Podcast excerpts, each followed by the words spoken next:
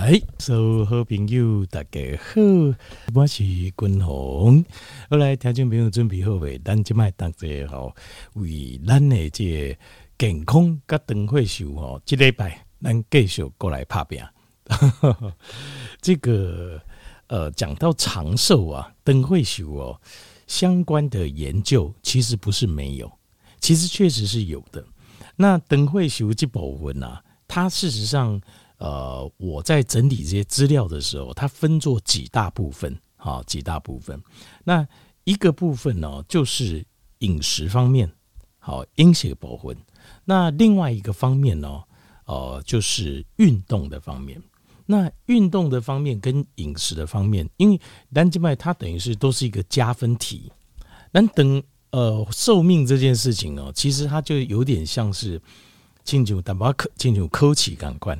那条件有第各位给，我们以前考试有分做什么？现在我都不知道了哦。今麦尔兰都不怎样。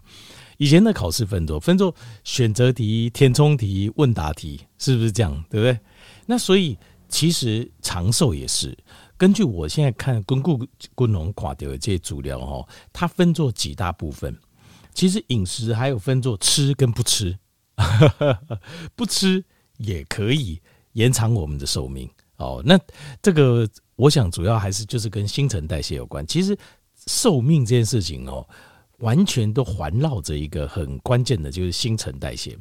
那新陈代谢太笼统，很多人也是这样讲。可是如果昆龙拿那供给为哦，那这个就大家就摸不着头绪。其实要讲清楚一点，就是所谓的新陈代谢，其实讲的就是食物转化成能量的这个过程。那我他就没有可能说，这样还是太模糊了，滚龙，没有错。所以我要讲再清楚一点是什么？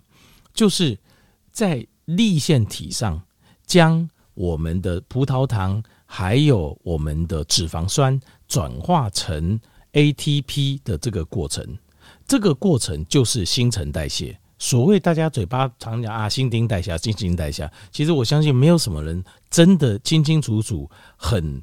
呃，很有说出来说，到底什么是新陈代谢？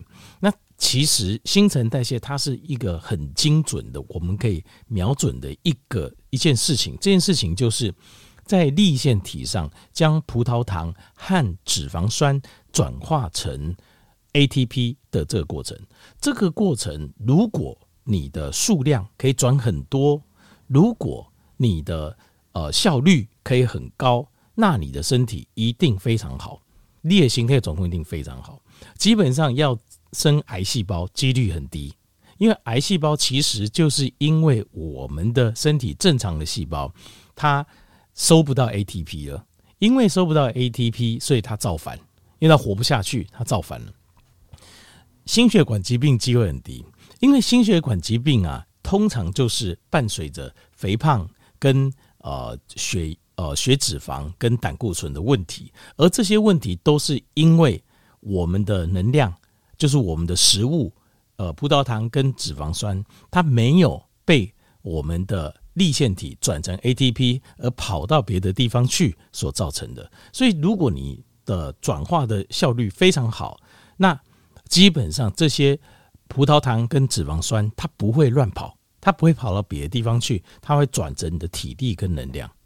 所以，其实所有关于呃生病跟长寿的关键，其实都在新陈代谢。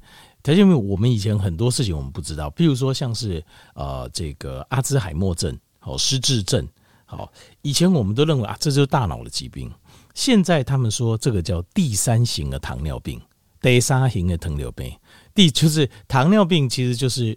呃，新陈代谢的问题就是度假滚龙共诶，在粒线体上，呃，这个转化葡萄糖跟脂肪酸的能力。那其实，呃，阿兹海默症或失智症其实也是也是这个原因引起的，就是因为代谢不完全所造成的代谢废物的沉积。好，那也有人说，癌症其实是一种新陈代谢的疾病。就是癌细胞是新陈代谢疾病，其实原理也是一样，就是癌细胞是因为我们的新陈代谢不完全，我们在进行这个粒线体进行新陈代谢的这个作用过程当中，它不完全产生的 ATP 量不够。所以这个时候，正常细胞它活不下去了，所以它只好想办法。因为呃，这个是它这个是就是我们用粒线体转化葡萄糖跟脂肪酸，中间还会加氧气，所以它这是一个氧化作用，转的就叫柠檬酸循环，它把它转成 ATP。可是癌细胞它是进行无氧作用，它是进行糖解反应，它不需要氧气。为什么它不要糖氧气？就是因为。它在正常的作用下，这些细胞它吃不到 ATP，它没办法做出 ATP，所以它只好想办法把自己变成它不需要氧化反应。所以也有人说，癌症就是一种新陈代谢的疾病。所以条件们，你可以看哦，所有的疾病跟长寿的关键，其实都围绕在什么？在新陈代谢这件事情上。这件事情，这个已经是现代呃，这个这个。呃，就是科学家所公认的一个关键呢。所以，如果你要追求健康跟长寿，那滚红地盖条件没有报告就是，那人生的下半场哦，我们的目标就是追求健康跟长寿。那如果你要追求健康长寿，关键就要呃，这个集中焦点在新陈代谢这个问题。那这个问题上哦，在呃，当然还有。呃，还有其他的啦，哈，其他可以考量，但是关键在这边，好，譬如说，呃，端粒的长短，好，这部分，那其实说说端粒的长短这些部分哦，跟这个氧化的伤害有关系。那这个部分我们另外还有一些其他的要注意，可是关键就是新陈代谢这一块，一定是长寿的百分之百成正比的的部分。好，那所以抓紧这一块是关键中的关键。好，怎么抓紧这一块呢？其实粒腺体的这一块哦，关键在运动，所以没有运动哦，呃，要长寿的话，健康跟长寿会非常的困难。就好像你选择题、填充题跟问答题，你少写了一个大题，然后你希望能够考九十分，高早分啊，那就会很困难。所以，呃，运动在年纪大了之后哦，更加更加不可缺少。很多人认为一条少年哦，心态好，体力好哈。啊，卡北受伤什么等等哦，才去运动，其实错了，其实是反而是年纪大更需要运动。因少年呢一波运动没戏啊，不会怎么样啊。但是你年纪大不运动，新陈代谢就会慢，新陈代谢慢，这些新陈代谢相关的癌症啊、心血管疾病啊就会找上门，找上门，你的寿命就短，你就会没命。所以运动反而是呃中老年人呐、啊，他的一个救命的仙丹。你如果真的有救命仙丹哦，我觉得运动才是救命的仙丹。不过有一点观念要告诉大家，所以我们现在关键就是要在训练这个立腺体，对吧？要让立腺体，希望它一个笑脸型准感官，它的功能还能非常强，它数量够多，而且它的效率够好，对不对？好，但是先有一个观念，就是立腺体的训练可不可以做得到？可以，但是要时间，你要给自己身体时间。不要想说哦，我今麦今天做，明天要看到效果，这个会难一点，会困难一点。但是你给你自己一个月，那他可能就会看出效果。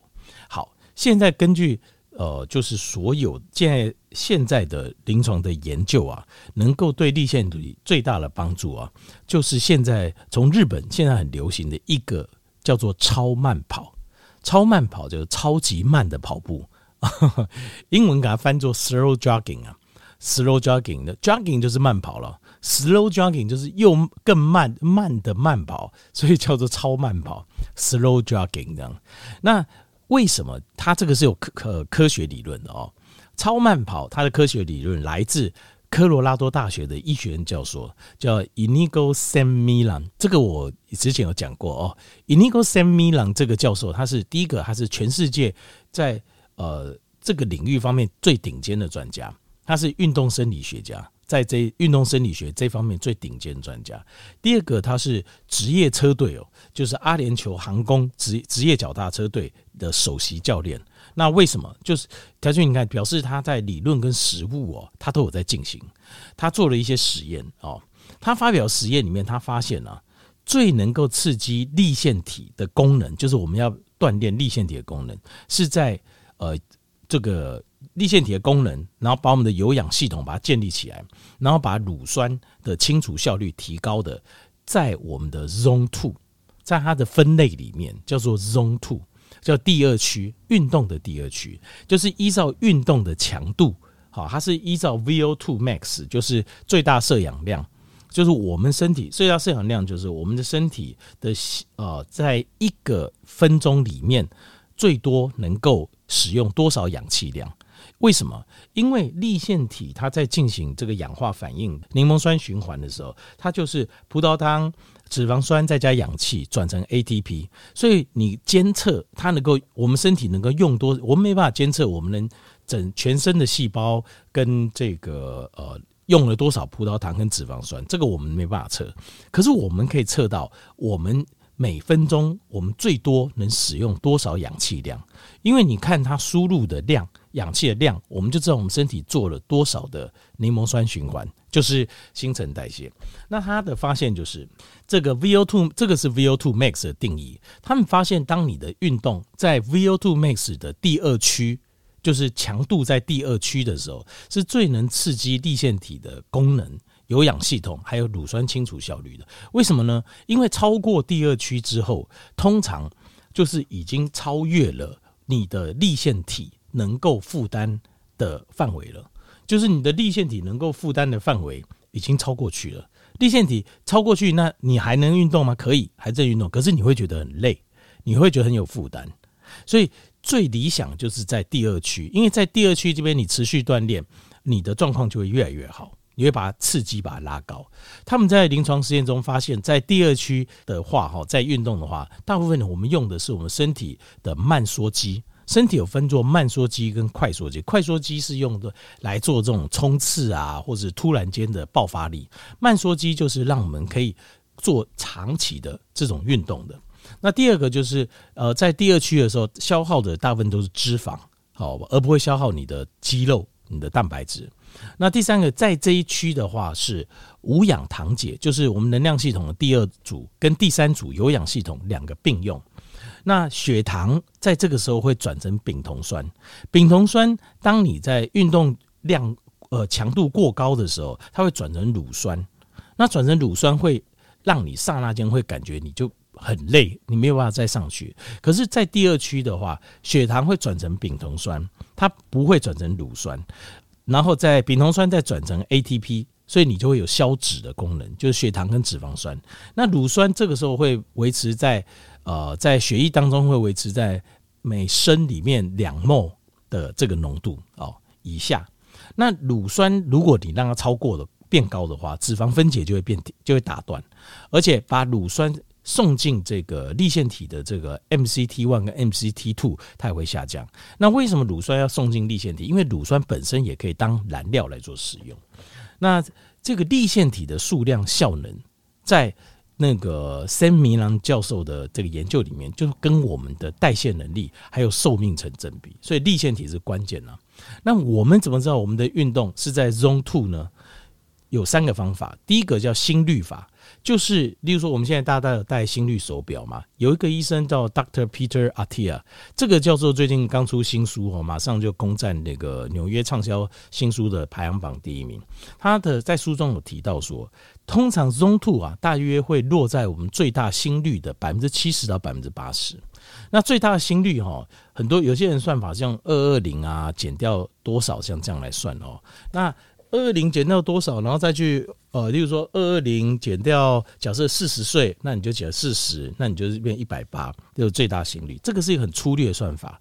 他书中讲的是你要真实的最大心率，可是这个没有关系，你先用粗略算法算就好了。比如说，假设你现在五十岁，二二零减五十就一百七，然后一百七乘以百分之七十到八十，那你约略大概可以算出大概多少。好，然后接下来再用第二个方法辅助，第二个方法辅助叫 RPE 法，RPE 法叫做 Rate of Perceived Exertion。其实简单来讲就是主观的感觉啦，就是你跑到有点喘，不会太喘，还可以聊天。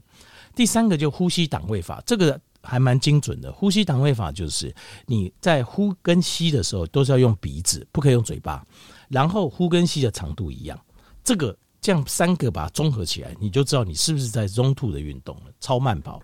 那森米人教授是一个礼拜至少四次，而一次至少一个小时，效果才会出来哦。